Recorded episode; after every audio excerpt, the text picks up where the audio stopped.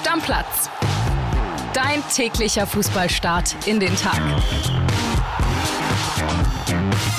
Moin liebe Stammis, ich bin's André Albers. Was für ein unfassbarer Fußballtag liegt hinter uns.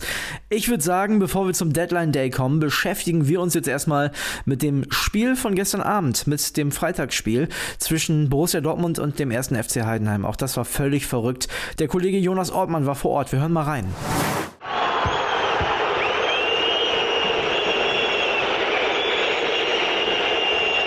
Hallo André, Pfeifkonzert in Dortmund. Borussia und Aufsteiger Heidenheim trennen sich 2 zu 2 in einem Spiel, das man eigentlich ja, zum Ende hin kaum beschreiben kann. Frühe Führung durch Brand, dann Emre Can, frühes 2 zu 0 und dann geht Borussia Dortmund so ein Spiel vollkommen unnötig aus der Hand. Heinheim hat gemerkt, hier geht was, war giftig in den Zweikämpfen, ja und kommt völlig zurecht zurück. Erst durch Dingchi, dann durch Tim Kleindienst ein Elfmeter. Und wenn man ehrlich ist, Borussia Dortmund kann sogar froh sein, dass man hier nicht noch mit einer Niederlage rausgeht, ja und nicht nur vier Punkte auf dem Konto hat. Jetzt hat man nämlich ja, nach Spielen gegen Köln, gegen Bochum und gegen Heidenheim, wo man fest neun Punkte eingeplant hatte, geht man jetzt mit ja, schlappen fünf Punkten nach Hause. Schlampige Fehlpässe dabei, unfassbare Ballverluste, wie man die Situation teilweise ausgespielt hat. Das war wirklich ja, teilweise katastrophal, muss, muss man leider so sagen. Die Heidenheim-Fans, die haben Spaß, die weite Anreise hat sich gelohnt. Im ersten Sonderzug der Geschichte, die haben Spaß, feiern ihre Mannschaft. Ja, und das Five-Konzert von den anderen Fans hier im Stadion, die es mit Schwarz-Gelb halten, das habt ihr gerade gehört. Ja, es wird jetzt eine knackige Länderspielpause hier in Dortmund. Dann geht es nach Freiburg.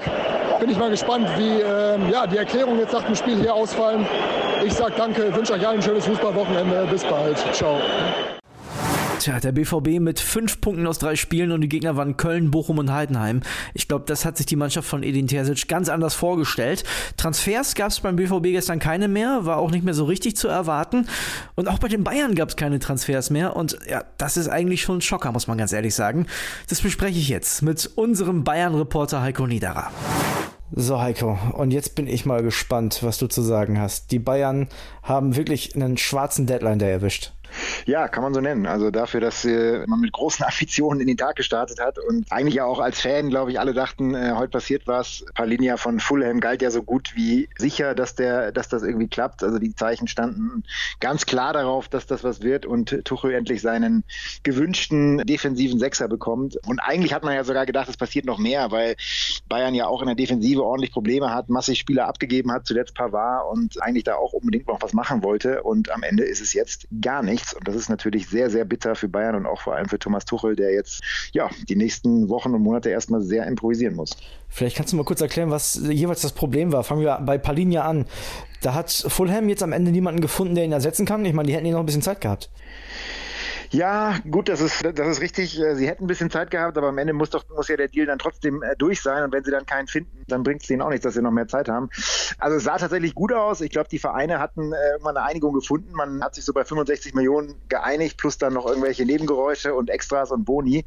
Der Spieler wollte auch unbedingt. Und heute hat sich ja auch einiges getan. Wir haben das ja verfolgt und wir waren auch überall live dabei, mehr oder weniger. Ähm, er hat sich ja in den Flieger gesetzt, Privatflieger nach Oberpfaffenhofen. Das ist ja mittlerweile der Lieblingsflughafen der Münchner hier in der Nähe von, von München, nicht weit weg von der Stadt. Äh, ist da gelandet, späten Vormittag und dann direkt zum Krankenhaus gedüst, hat den Medizincheck gemacht, ersten Teil im Krankenhaus, zweiten Teil an der Sebener Straße und hat dann gewartet. Aber um 18 Uhr haben in der Nähe der Sebener Straße die Glocken geläutet. Da stand ich nämlich auch noch. Das wird auch Palinja gehört haben und das heißt leider der Deal nicht durch. Ähm, ja, man, man konnte zwischendurch schon merken, dass da so ein bisschen Problematik aufgetaucht ist. Zum Beispiel beim Medizincheck war es Bayern auch sehr, sehr wichtig, dass er nicht gesehen wird, weil eben das wohl noch nicht ganz klar war, ob er überhaupt den Medizincheck machen durfte von Fulham aus. Fulham hat da wohl zwischendurch gesagt, sie wollen es eigentlich nicht, dass er den Medizincheck macht, bevor man da nicht nur wirklich eine Klarheit hat. Und es lag eben daran, dass, dass Fulham keinen Nachfolger hatte. Und sie haben ganz klar gesagt, wenn sie keinen Nachfolger haben, dann machen wir das nicht. Und anscheinend haben sie den nicht gefunden. Da tauchten ja dann auch etliche, plötzlich, etliche Namen plötzlich auf, unter anderem Heuberg. Ja, aber sie haben es nicht hinbekommen und damit Bayern eben hat dann auch nicht hinbekommen. Was bedeutet das jetzt in Bezug auf diesen Spieler? Glaubst du, da wird im Winter ein neuer Anlauf versucht? Es ist durchaus möglich, allerdings hat die Erfahrung auch schon gezeigt in den letzten Jahren, dass dann auch plötzlich Spieler wieder völlig aus dem Fokus verschwinden können. Also ich erinnere da an Hudson O'Doy, der in einer Wintertransferperiode der Wunschspieler schlechthin war von Hassan Salihamidzic. Und dann äh, hat man nie wieder was von ihm gehört bei Bayern und mittlerweile ist er so ein bisschen in der Versenkung verschwunden. Also von daher, für den Palinja tut es mir ein bisschen leid. Wahrscheinlich wäre das die große Chance gewesen, mit seinen 28 Jahren nochmal zu einem absoluten Topclub zu wechseln. Und wer weiß, lass den halt mal eine schlechte Hinrunde spielen. Vielleicht äh, tauchen dann auch andere Spieler auf, vielleicht spielen sie andere in den Vordergrund und dann spielt der bei Bayern keine Rolle mehr. Also es ist definitiv nicht gesetzt, dass der jetzt im Winter dann äh, wieder eine Rolle spielt bei Bayern. Okay, dann lass uns über den zweiten Transfer, der nicht zustande gekommen ist, sprechen, und zwar den des Rechtsverteidigers. Zwischenzeitlich war mal ganz wir sogar irgendwie Cancelo im Gespräch. Am Ende sollte es eigentlich irgendwie Bella Kotschap werden. Da gab es keine Einigung.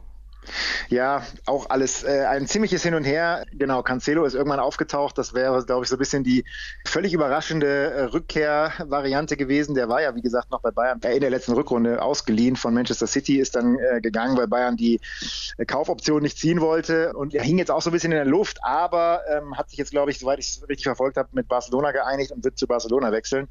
Wollte dann am Ende nicht zurück zu Bayern. Das heißt, das war nur kurzfristig mal ein Gedanke, ähm, allerdings durchaus kurzfristig heiß. Heute ist das alles so ein bisschen in Wellen abgelaufen und ein bisschen achterbahnmäßig. Genauso wie bei Bella Kotschap, da war lange ja auch Dortmund dran. Bei Dortmund hat man dann irgendwann gesagt, also am äh, Donnerstag, als der Füllkrug-Transfer äh, durch war, man hat kein Geld mehr für Bella Kotschap, hat das auf der Bella Kotschap Spielerseite äh, deutlich vermittelt. Und damit wurde dann Bayern wieder sehr, sehr heiß, weil die wollten ja unbedingt noch eine Alternative haben. Und Bella Kotschap wäre sicherlich so eine ja, Defensiv-Allrounder-Variante gewesen, der auch vielleicht in der Innenverteidigung aushelfen kann und so weiter. Und es war zwischenzeitlich sehr heiß. Also man war mit dem Spieler im Kontakt, im Gespräch und Bella Kotschap selber war wohl auch in London und hat da einen Medizincheck gemacht. Das heißt, das wäre auch nicht das Problem gewesen.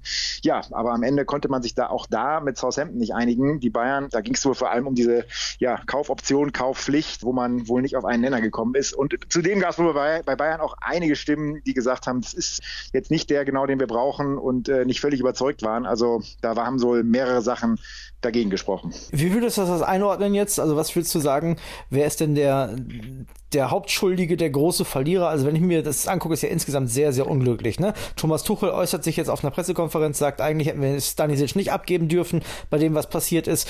Redet die ganze Zeit von der Holding Six, hat Gravenbech auch noch abgegeben, das haben wir noch gar nicht besprochen. Der ist auch weg nach Liverpool, kein anderer ja. zentraler Mittelfeldspieler mehr gekommen. Leon Goretzka, der hat ja eigentlich das schwärzeste Wochenende überhaupt äh, hinter sich, erst für die Nationalmannschaft nicht nominiert, dann wollten die Bayern unbedingt einen anderen auf seiner Position, der ist jetzt nicht gekommen. Also ist ja eigentlich verrückt. Viel schlechter kann es ja gar nicht laufen.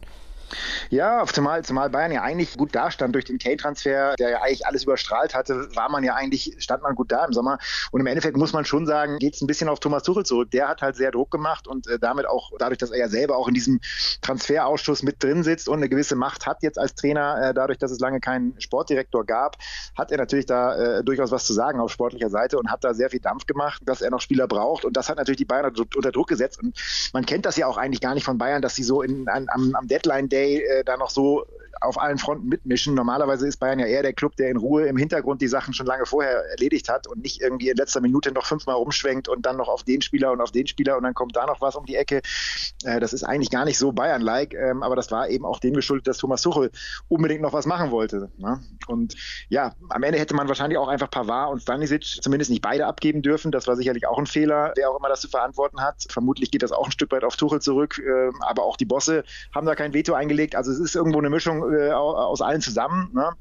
Und äh, ja, jetzt muss man gemeinsam gucken, wie man da rauskommt. Im Endeffekt ist es natürlich für Tuchel insofern, hat er natürlich jetzt ein bisschen eine kleine Ausrede, wenn äh, es schief läuft oder mal eine schlechte Phase gibt, kann er natürlich auch immer darauf verweisen, ich habe es ja gesagt, Leute, wir hätten noch Spieler gebraucht. Ne? Also wie man es dreht oder wendet, im Endeffekt steht der ganze Club im Moment nicht gut da. Heiko, ich danke dir und wünsche dir jetzt ein paar ruhigere Tage. Also ein Deadline Day, der strengt ja an. Ne? Ja, der Tag heute war ein bisschen anstrengend. Alles klar, bis dann. Ciao, ciao. Danke dir, ciao. Ganz interessant übrigens, Amel Bella Kotschap ist tatsächlich noch gewechselt. Ne? Der deutsche Nationalspieler von Southampton hat er sich ausleihen lassen in die Ehredivise zur PSV Eindhoven. Das Ganze ohne Kaufoption für ein Jahr. Also, ein Jahr Holland für Bella Kotschap vor der Heim-EM. So, liebe Stammis, und von den Bayern, die wirklich einen schwarzen Deadline-Day hinter sich hatten, kommen wir jetzt zu Eintracht Frankfurt. Roman Unger ist mit zugeschaltet. Roman, was hatte denn Eintracht Frankfurt für einen Deadline Day? Das ist, ist eine gute Frage. Der, der war nicht ganz unspannend. Stichwort Randall Kolomwani. Also da ging es hin und her. Erst sah es, ich glaube, wir haben es gemeldet, so um 17, 17.30 Uhr danach aus, als, als würde er bleiben. Das hat sich auch relativ definitiv angehört, aber dann ging es Richtung später Abend nochmal komplett in die andere Richtung. Genau, die Eintracht hat dann nochmal ein Angebot aus Paris bekommen. Wie sieht das jetzt aus? Genau, die haben nochmal nachgelegt. Man muss ja dazu sagen, ähm, in Deutschland ist ja 18 Uhr Schluss. Äh, Paris war noch bis 23 Uhr offen. Und dann so gegen 21 Uhr haben wir die Info bekommen, dass Paris wirklich nochmal nachlegt und sein Angebot auf 95 Millionen Euro erhö erhöht hat. Und ja, dann ist nochmal mächtig Bewegung reingekommen und Eintracht hat dann letztlich entschieden, Kolomouani abzugeben ohne dann noch selbst die Chance zu haben, Ersatz zu holen. Das muss man dazu sagen, das ist nicht passiert. Frankfurt hat zwei Spieler abgegeben. Boré kommen wir gleich noch zu, zu Werder Bremen und äh, Kolomoani dann zu Paris. Was bedeutet das deiner Meinung nach für den Kader jetzt? Ich meine, man hat mit Ngankam und Mamouche ja auch zwei Leute dazugeholt. Hat man ja. Ähm, es hieß auch immer, ja, wenn Kolo geht, sind wir auf alles vorbereitet. Ich muss aber ehrlicherweise sagen, für mich äh, strahlt das jetzt die Lösung gerade nicht aus, äh, so wie es jetzt passiert ist. Denn Mamouche, Ngankam bei aller Liebe und dann eventuell noch Alario, der ist ja auch noch da, ähm, war lange verletzt, kommt jetzt langsam wieder zurück. Ich finde, das ist schon extrem dünn, wenn man noch berücksichtigt, dass Eintracht ja äh, jetzt in drei Wettbewerben wieder spielt. Und da fehlt wirklich so der Kracher vorne drin einfach. Es gibt keinen Kolo-Ersatz und das finde ich wiegt schon schwer, muss man sagen. Hättest du Kolomorni nicht abgegeben. Ja, ich kann dir aber sagen, was ich dazu denke. Also ich finde, wenn du 95 Millionen für einen Spieler be geboten bekommst, der eine richtig gute Saison in deinem Verein gespielt hat, den du für lau geholt hast in der letzten Saison, dann musst du das machen. Du musst es machen. Ja, kann man so sehen. So hat es ja letztlich Eintracht auch entschieden, weil sie dann gesagt haben, das ist die wirtschaftliche Vernunft, wir müssen das machen. Aber aus sportlicher Sicht finde ich es schon, ja, zumindest fragwürdig. Klar ist man hinterher immer schlauer, ähm, aber man hatte die Chance, äh, Eli Wahi zu holen vor ein, zwei Wochen. Da war, habe ich jetzt nochmal heute gehört, im, im Prinzip alles klar, der hätte nur noch unterschreiben müssen. Aber ähm, da hat man sich dann entschieden, nicht ins Risiko zu gehen, äh, weil man da eben noch nicht wusste, äh, ob Kodo tatsächlich geht. Aber, Aber, lass uns mal, lass uns mal realistisch sein. Also mhm. nur meine persönliche Einschätzung. Du bist ja noch dichter dran. Mit Kolomoani wird Frankfurt vielleicht, wenn es ganz gut läuft, Sechster, ohne Neunter oder Zehnter? Oder siehst du das anders? Das ist doch gar, also meinst du nicht, dass man die 90 Millionen nehmen muss? Ja, kann man so sehen. Ich glaube trotzdem, dass Eintracht auch ohne Kolo, wenn es wirklich gut läuft, auch Europa erreichen kann. Top 7 ist, ist schon drin, aber ich finde, da muss es sehr, sehr gut laufen, weil die zwei vorne, die haben einfach jetzt, das muss man ehrlicherweise sagen, nicht die Qualität von einem Kolumwani und ja, da fehlt einfach extrem viel Power jetzt. Und es ist ja auch so klar, du kannst im Winter nachlegen, aber welcher Top-Club gibt dann einen Spieler ab, der der Eintracht wirklich entscheidend weiterhilft? Ich glaube nicht daran, dass da dann äh, eine gute Lösung gibt. Du hast jetzt zwar eine Menge Kohle auf dem Konto, aber so richtig was damit anfangen kannst du eigentlich erst äh, nächste Saison dann. Ja, ist ja immer die Frage, was, was der Anspruch der Eintracht ist. Du sagst gerade selber, vielleicht können sie sich für Europa qualifizieren. Das ist meine persönliche Meinung. Viel mehr als Platz 5, so höchste der Gefühle in der Bundesliga wäre, glaube ich, sowieso nicht drin gewesen. Und dann muss man doch irgendwie das Geld nehmen, oder? Also das Geld nimmst du in der Europa League nicht ein.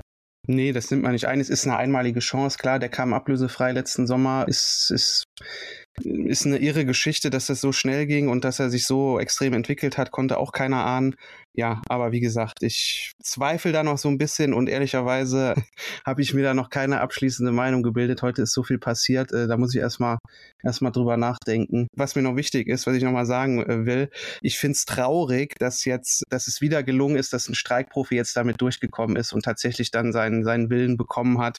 Ist ja nicht zum ersten Mal passiert. Und was ich auch noch schlecht finde, ist, dass das Transferfenster Fenster in Deutschland um 18 Uhr schließt und in vielen anderen Top-Ligen, wie jetzt beispielsweise in Frankreich, um, um 23 Uhr noch Transfers möglich sind. Also ich finde, es wäre gut, wenn da alle Top-Ligen in Zukunft äh, gleichzeitig ihr Transferfenster schließen, weil so wurde Eintracht jetzt auch darum gebracht, vielleicht dann doch nochmal nach einem Ersatz zu suchen. Da bin ich komplett bei dir. Also zumindest die UEFA muss das ja irgendwie hinkriegen, dass die Ligen einheitlich ihr Transferfenster schließen. Saudi-Arabien, 20. September. Ich glaube, da werden wir auch noch einiges sehen, was einige Vereine schocken wird. Roman, ich danke dir und jetzt ruh dich aus nach dem langen Deadline Day. danke, mach ich. Mach's gut. Einen Transfer haben die Frankfurter übrigens gestern doch noch fix gemacht, und zwar den von Nielsen Kunku. Der kommt von Saint-Etienne, soll die Eintracht verstärken auf der Außenbahn. Also ist ein Spieler, den sie noch geholt haben, und ich habe es ja gerade schon angekündigt. Einer wurde auch abgegeben, und zwar Raphael Boré zu Werder Bremen. Und da habe ich mir natürlich eine Sprachnachricht von meinem ganz persönlichen Werder-Reporter Michael Schröer geholt. Wir hören mal rein. Was war das gestern für ein Tag, André?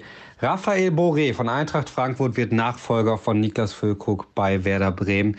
Er wechselt auf Leihbasis für ein Jahr an die Weser. Werder hat keine Kaufoptionen, stemmt das Gehalt rund 3 Millionen Euro über die Live-Phase komplett allein. Ein Deal, der bei vielen Fans für Zähneknirschen sorgt. André, bei dir auch, ich weiß es.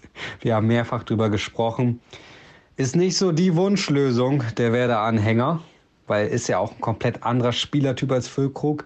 Und es war tatsächlich auch nicht die favorisierte Lösung der Werder-Verantwortlichen. Er stand lange nicht weit oben auf der Nachfolgerliste von Füllkrug. Erst am Donnerstagabend kam Bewegung in den Deal. In der Zwischenzeit hatten sich verschiedene andere Optionen zerschlagen und dann wurde Boré heiß. Auch weil, das gehört auch zur Wahrheit, Werder hatte lange nicht gedacht, dass es möglich sei, ihn zu leihen. Einen festen Kauf konnten sie sich einfach nicht leisten. Und deshalb kam es dann am Ende zum Deal. Er hat die Untersuchungen noch alle in Frankfurt gemacht. Er wäre zeitlich nicht mehr nach Bremen gekommen, ist erst am Abend in Bremen eingetroffen. Heißt auch, weil alles so schnell laufen musste am Ende, wird er heute gegen Mainz noch nicht spielen können. Ist noch nicht spielberechtigt. Bis gestern 15 Uhr hätte Werder ihn melden müssen. Das hat nicht geklappt. Er wird sich das Spiel im Weserstadion anschauen und wird noch nicht dabei sein. In diesem Sinne, André, ich bin gespannt, was Boré bei Werder macht, ob er irgendwie zu seiner ehemaligen Europa League Frankfurt Form zurückfindet oder nicht. Du wahrscheinlich auch. Wir hören uns. Mach's gut. Ciao, ciao. Ja, da schon recht, der Michel. Gestern war ich ein bisschen enttäuscht, aber ich sehe es nicht mehr ganz so eng. Ich habe mir überlegt, ich gebe Raphael Boré eine Chance. Also ganz ehrlich, was anderes bleibt mir ja auch nicht übrig. Es gab übrigens noch viel, viel mehr Transfers in der Bundesliga. Wir gehen mal das Wichtigste durch. Bonucci, Leonardo Bonucci hat tatsächlich bei Union Berlin unterschrieben. Kili hat sich schon ein Trikot geholt, hat er mir gestern bei WhatsApp geschickt. Das rote mit der Nummer 23. Der läuft für die Eisernen auch in der Champions League auf. Der VfB Stuttgart holt auf Leihbasis Anthony Rovaux aus Toulouse und gibt Borna Borna Sosa an Ajax ab. Dafür gibt es rund 8 Millionen Ablöse. Mainz und Hoffenheim konnten sich doch noch einigen. Anton Stach ab jetzt für die TSG. Ablöse angeblich satte 13 Millionen Euro. Also das hat Christian Heidel auf jeden Fall gut verhandelt. Nadim Amiri bleibt jetzt doch bei Bayer Leverkusen. Wir haben euch ja von den Leeds-Reisen erzählt. Xabi Alonso hat auf der Pressekonferenz gesagt, ist kein Problem, dass er da bleibt. Der FC Köln holt keinen Ersatz für Selke. Bebu von Hoffenheim war im Gespräch, ist aber nicht passiert. Simon Zoller verlässt den VfL Bochum und wechselt zum FC St. Pauli. Ihr wisst ja, da war Düsseldorf im Gespräch. Dafür holt Bochum Gonzalo Pacienza. Kennt ihr vielleicht noch aus Frankfurt? Das Ganze per Laie von Celta Vigo. Der FC Augsburg leiht Abwehrspieler Tanganga aus und auch Mbabu kommt, der Ex-Wolfsburger. Und noch was Spektakuläres aus Liga 2. Der VfL Osnabrück holt den Ex-Gladbacher und auch Ex-Münchener Mikel Cuisance vom FC Venedig. Boah, der an der Bremer Brücke, das wird auf jeden Fall richtig, richtig kultig, würde ich sagen. Wir schauen noch kurz ins Ausland. Barca leiht Jao Felix von Atletico Madrid aus. Luka Jovic, zwischenzeitlich auch bei Werder Bremen im Gespräch, wechselt von Florenz zu Milan. Inter holt den Ex-Bremer Davy Klaasen und Sofian Amrabat wechselt per Laie von Florenz zu Manchester United. So, und wir wollen die Sache noch komplett rund machen, deswegen reden wir auch noch über die Auslosungen in der Europa League und in der Conference League. Da steht die Gruppenphase an. In Gruppe A der Europa League gibt es den SC Freiburg, unter anderem mit West Ham, Olympiakos Piraeus, gegen die haben sie in der letzten Saison schon gespielt, und den serbischen Vertreter Baka Topola. Und Bayer Leverkusen ist in der Europa League in Gruppe H, zusammen mit Karabakh, Molde FK und Hecken. Also da dürfte Leverkusen schon der ganz klare Favorit sein. Und dann noch der kurze Blick auf Conference League Gruppe G. In der spielt nämlich Eintracht Frankfurt zusammen mit PAOK Saloniki, HJK Helsinki und dem FC Aberdeen, also auch die Frankfurter, ziemlich klarer Favorit in dieser Gruppe. So, liebe Stammis, und damit kommen wir ein bisschen verspätet zur Spieltagsvorschau. Die mache ich heute mit dem Podcast-Papa Flo Witte. Grüß dich, Flo. Grüß dich, André. Hallo, liebe Stammis. Und ich würde sagen, wir schauen uns mal die Konferenz an, die, so würdest du, glaube ich, sagen, was für Feinschmecker ist. ja, also, ich sag mal, da fällt es schwer. Es ist eigentlich gut, dass es eine Konferenz gibt, weil Einzelspielempfehlungen, Einzelspiellieblinge zu finden, äh, wird mir jetzt richtig schwer fallen. Aber warte mal ab, da raschelt es nachher richtig. Okay. Wir fangen an mit der Partie Leverkusen gegen Darmstadt 98. Und ich finde, also irgendwie viel deutlicher könnten die Vorzeichen nicht sein. So die Mannschaft der Stunde, der der Bundesliga gegen die Nichtmannschaft der Stunde der Bundesliga. Ja, ich glaube, da werden wir relativ schnell in der Konferenz hören, Tor in Leverkusen, weil ähm, ich glaube, die werden da richtig rüber rauschen. Also Meinst du, ja? ja, Leverkusen ist für mich, in den letzten Jahren hätte ich vielleicht noch so ein bisschen Restzweifel gehabt, aber das ist für mich eine veritable Spitzenmannschaft und Achtung, noch sehr früh in der Saison, aber wirken auf mich unheimlich stabil und die werden sich das überhaupt nicht nehmen lassen, das da total unspannend zu machen und äh, drei, vier Tore mindestens zu schießen. Also öfter mal Tor in Leverkusen. Öfter mal Tor in Leverkusen. Bin gespannt, wie oft wir Tor in Augsburg hören. Ne? Die spielen gegen den VfL Bochum und das ist so ein Spiel, Flo, da habe ich das Gefühl, obwohl das erst der dritte Spieltag ist, da geht es schon richtig um was. Das fühlt sich für mich so an. Ja, aber das ist kein gutes Zeichen. Also das klingt wirklich nach Abstiegskampf und sorry, ich möchte da gar keinem zu nahe treten, aber das ist genau so ein Spiel. Mich würde wirklich interessieren, ob Sky da mal die Einzelquoten veröffentlicht, weil das können nicht viele Deutsche gucken. Aber trotzdem, klar, du hast völlig recht. Wer da verliert, ich glaube, dann sieht's da schon mal deutlich schlechter aus, als man sich vielleicht vor der Saison vorgenommen hätte. Ich glaube, für Bochum geht's noch um ein bisschen mehr. Oder wobei, man muss sagen, die kommen jetzt natürlich mit diesem Schwung äh, aus dem Dortmund-Spiel. Von daher sehe ich sie sogar leicht favorisiert, muss ich dir sagen. Sehe ich komplett andersrum. Sie, siehst du andersrum? Ich sehe sie, wobei sie sind eine Wundertüte, das hatten wir hier auch schon ein paar Mal. Ja. Und eigentlich ist es so, ja, ich muss mich korrigieren. Ich glaube, ich sehe sie eigentlich favorisiert, aber weil es Bochum ist und immer diese Wundertüte und da immer genau das Gegenteil von dem passiert, was man erwartet, glaube ich an Augsburg-Sieg jetzt. So, und das wird alle äh, VfL-Stammis freuen. Immer wenn ich gegen Bochum tippe, dann gibt's was Gutes, also mindestens einen Punkt. Ich glaube, das machen die Augsburger. Die haben vier Tore zu Hause gegen Gladbach geschossen. Klar, haben auch vier kassiert, aber Heimspiel Bochum auswärts echt nicht viel. Augsburg eher äh, zu Hause stark. Ich würde sagen, das ist, sind schon leichte Vorteile für die Augsburger und ich würde sogar eher zu einem Heimsieg als zu einem klassischen Unentschieden, was dieses Spiel eigentlich hergibt, gehen. Machen wir weiter mit der nächsten Partie und äh, da schaue ich mir TSG Hoffenheim gegen VfL Wolfsburg an. So ein bisschen das Duell der Europa-Verfolger würde ich es nennen. Das sind beides Teams, denen traue ich eigentlich zu, dass sie die europäischen Plätze erreichen können. Die TSG dann ja am Ende doch noch Stach verpflichtet. Das war ja ein Hin und Her, das war ja unglaublich. Haben einen relativ guten Kader, auch in der Offensive mit Berisha ja nochmal nachgelegt. Die Wolfsburger sowieso eine gute Truppe. Also da könnten tatsächlich auch ein paar Tore fallen. Ein Plastiko ja auch, ne, Ja, ja. muss man sagen. Ja. Von daher, alle Fußballromantiker gucken da garantiert nicht hin. Ich finde es eines der interessanteren Spiele und ich gucke vor allem auf Wolfsburg, weil die haben beide Spiele bisher gewonnen. So ein bisschen im Windschatten hat man gar nicht so. Windschatten, Achtung, So, ja, stark. ja äh, toller Witz. Ähm, aber weil es Wolfsburg ist, gar nicht so richtig geachtet worden. Und stell dir mal vor, die gewinnen jetzt in Hoffenheim, dann haben die neun Punkte zum Start. Also dann kann man äh, fast schon von ähm, Raketenstart sprechen. Von daher, ich wünsche es mir auch irgendwie ein bisschen, weil ich Wolfsburg trotzdem irgendwie ganz cool finde. Und von daher gehe ich mit dem Auswärtssieg. Ja, du wirst ja wahrscheinlich deinen Westberliner Kumpel Nico Kovac auch ganz cool finden. Ja, wir hatten ja früher, äh, und wir hatten früher Derby-Armut in Berlin, lustige Geschichte. Gab's ja so lange nicht. Da war der Hertha und Union auch so wie jetzt immer von der Liga her getrennt. Und da waren wir so verzweifelt, dass wir damals immer Wolfsburg Hertha zum Derby, ja. mal auf ICE-Derby äh, ernannt haben. Und von daher, genau. Ich gehe mit Kovac, ich gehe mit Wolfsburg, ich glaube an den Auswärtssieg. Ja, du hast die Wolfsburger mir gerade ein bisschen zu stark geredet, ehrlich gesagt. Ja, du hast recht, äh, kann man nichts sagen. Die haben sechs Punkte geholt. Ersten beiden Gegner waren aber auch Heidenheim und Köln. Das ist jetzt nicht die Belletage des deutschen Fußballs. Also auch wenn in Hallo, Köln muss Köln? erstmal Ja. in Köln muss erstmal gewinnen, bin ich bei dir komplett, ja. Aber auch da war Köln teilweise gar nicht so schlecht, zeitweise sogar die etwas bessere Mannschaft. Ich glaube an Da musste Davi Selke verletzt raus. ja, ich glaube an Hoffenheim-Sieg. Ja? Ich glaube, Okay, die TSG ja. zu Hause, ich, ich glaube, die machen das. Schön, sind wir komplett anderer Meinung. Heute ist es wirklich so, tatsächlich. Machen wir weiter mit der Partie Stuttgart gegen Freiburg, der VfB. Auch für mich irgendwie eine Wundertüte. Also Ich weiß nie, erster Spieltag gegen Bochum, da habe ich dem Braten ja nicht so getraut. Dann haben sie in Leipzig eine Klatsche gekriegt, trotz einer ordentlichen ersten Halbzeit. Die Freiburger mit einem relativ glücklichen Sieg am Ende, auch wenn sie vorher schon ein paar Torchancen hatten gegen Werder äh, in der Nachspielzeit. Tja, weiß ich auch nicht. Ist irgendwie riecht so ein bisschen nach Unentschieden für mich. Ja, stimmt, riecht nach Unentschieden. Freiburg ja eine von fünf Mannschaften, wenn ich mich nicht verzählt habe, die beide äh, Auftaktspiele gewonnen haben, also die auch noch eine perfekte Bilanz haben könnten. Irgendwie glaube ich dran, allerdings ist das auch natürlich äh, Derby-Charakter. Ah, Stuttgart Wundertüte. Ich gehe auch mit Unentschieden. Da bin ich jetzt diesmal bei dir. So, jetzt bin ich natürlich befangen. Wir kennen das. Werder Bremen gegen Mainz. Ich habe in unserer Kicktipp-Runde auf ein 2-1 für Werder getippt. Das ist natürlich wieder grün-weißes Herz, das wissen wir alle. Muss aber dazu sagen, klar, bei Werder ist Füllkrug jetzt weg. Kovnatski aber auch die ganze Zeit mit den, mit den Hufen geschart. Also der kriegt seine Chance jetzt von Anfang an auf jeden Fall. Bei Mainz fehlt Ajork, ganz wichtiger Mann vorne drin. Leitsch auch, ne, jetzt einmal gespielt, direkt wieder verletzt. Im Weserstadion lief es zuletzt nicht so gut. Ich glaube trotzdem, dass Werder sich zu einem Sieg mogelt, weil die den auch dringend brauchen.